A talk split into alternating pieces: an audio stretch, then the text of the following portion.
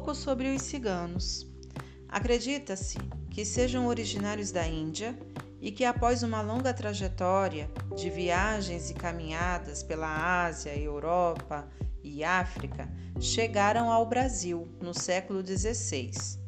Trata-se de uma identidade étnica global que apresenta uma imensa pluralidade cultural com vários idiomas, tradições, crenças e costumes.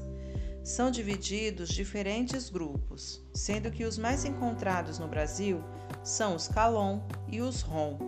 Não há dados estatísticos concretos sobre sua população no país, mas estima-se que seja entre 600 mil e 1 milhão de pessoas, o que significa que pode haver mais ciganos do que indígenas em solo brasileiro.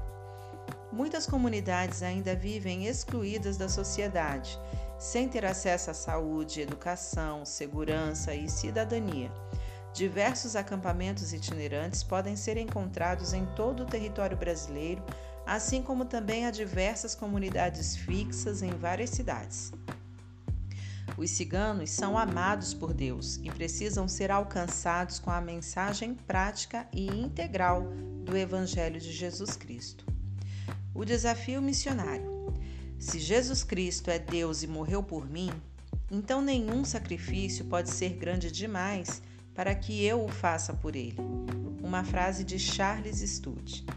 Os ciganos representam um dos povos não alcançados no Brasil.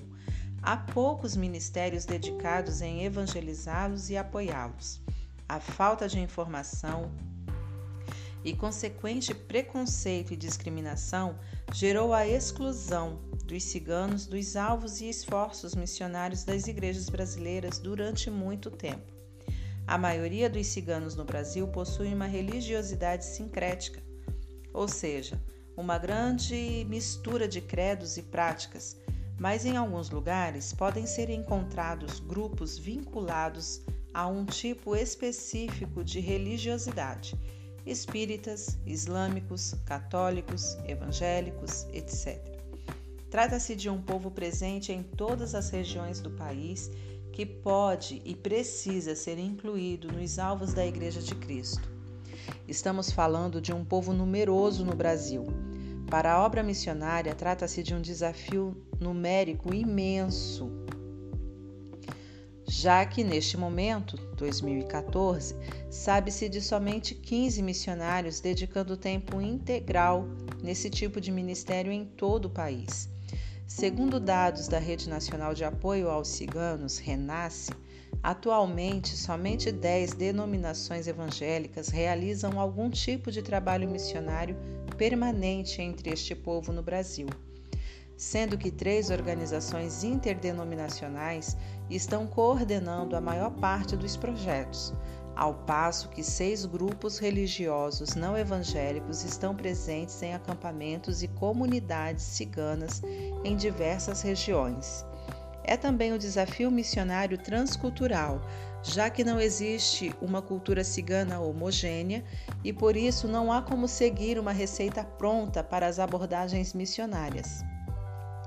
A variedade de costumes, tradições, crenças e dialetos exigem elaborações estratégicas específicas para cada grupo. Os ciganos são como uma colcha de retalhos. A colcha em si é uma, mas é formada por muitos pedaços com cores, formas e texturas diferentes. Talvez o único elemento comum que cimenta a unidade do povo seja sua identidade étnica, que os leva a lutar pela preservação nos mais diversos contextos. Como evangelizá-los sem entender isso? O desafio transcultural é acompanhado da necessidade do preparo adequado aos que são direcionados por Deus para ir ao campo, pois além de aprofundar-se em conhecer e interagir, e interagir com as culturas locais, o missionário precisa estar capacitado para discipular e formar lideranças autóctones. É interessante notar que entre os ciganos, de forma geral, existe uma tendência ao sincretismo religioso. Pressupõe-se que a Índia seja o local de sua origem, o que explicaria em parte essas características. Nos mais diversos contextos socioculturais, pode-se observar sua devoção aos diferentes deuses, santos e superstições. Acreditam em tudo que se relaciona ao divino, que, segundo creem, se manifesta de várias formas no mundo.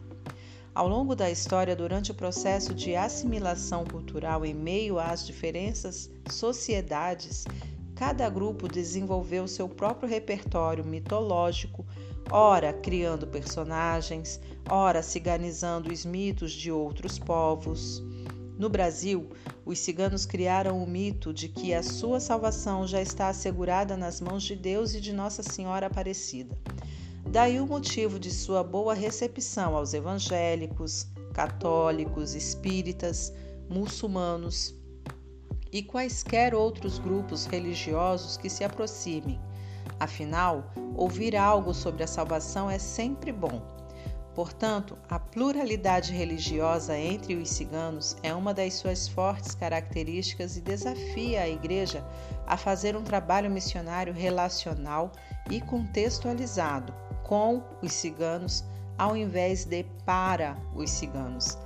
Trabalhar com ciganos exige muita oração, dedicação, pesquisas e humildade para aprender deles, com eles e também com aqueles que já evangelizam o povo há mais tempo. É um ministério que deve seguir devagar e bem feito, sempre na dependência de Deus trecho do livro Ciganos, um desafio missionário esquecido pela Igreja, de Igor Shimura.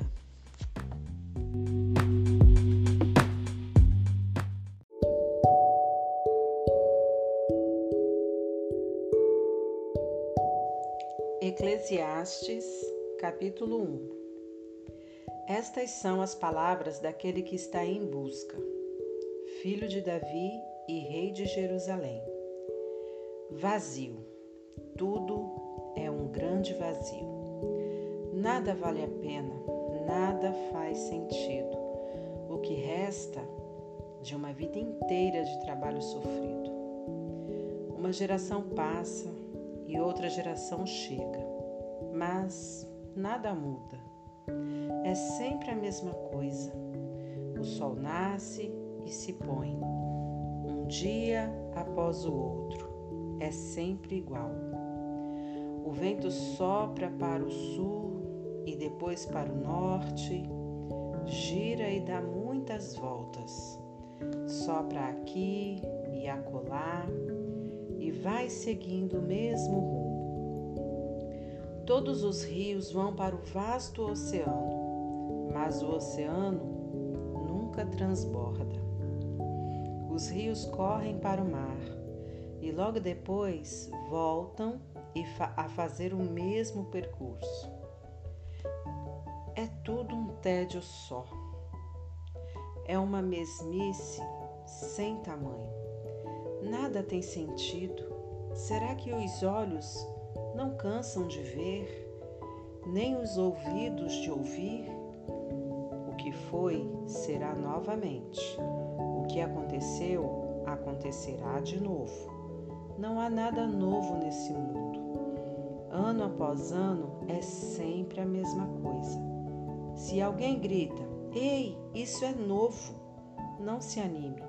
É a mesma velha história. Ninguém se lembra do que aconteceu ontem e as coisas que vão acontecer amanhã. Ninguém se lembrará delas também. Você acha que será lembrado? Pode esquecer. Eu sou aquele que está em busca. Fui rei de Israel em Jerusalém. Já investiguei tudo com cuidado. Explorei tudo o que é feito nesta terra. E deixe-me dizer: não há nada de especial. Deus não facilitou nada para nós.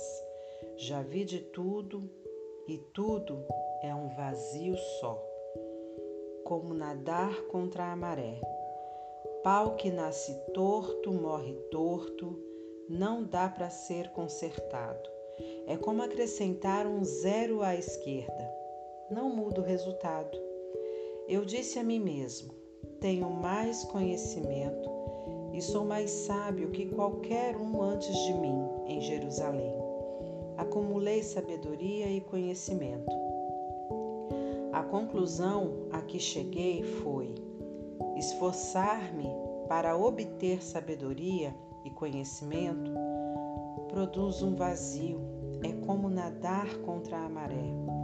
Quanto mais se sabe, maior é a responsabilidade. Quanto mais se aprende, maior é o sofrimento.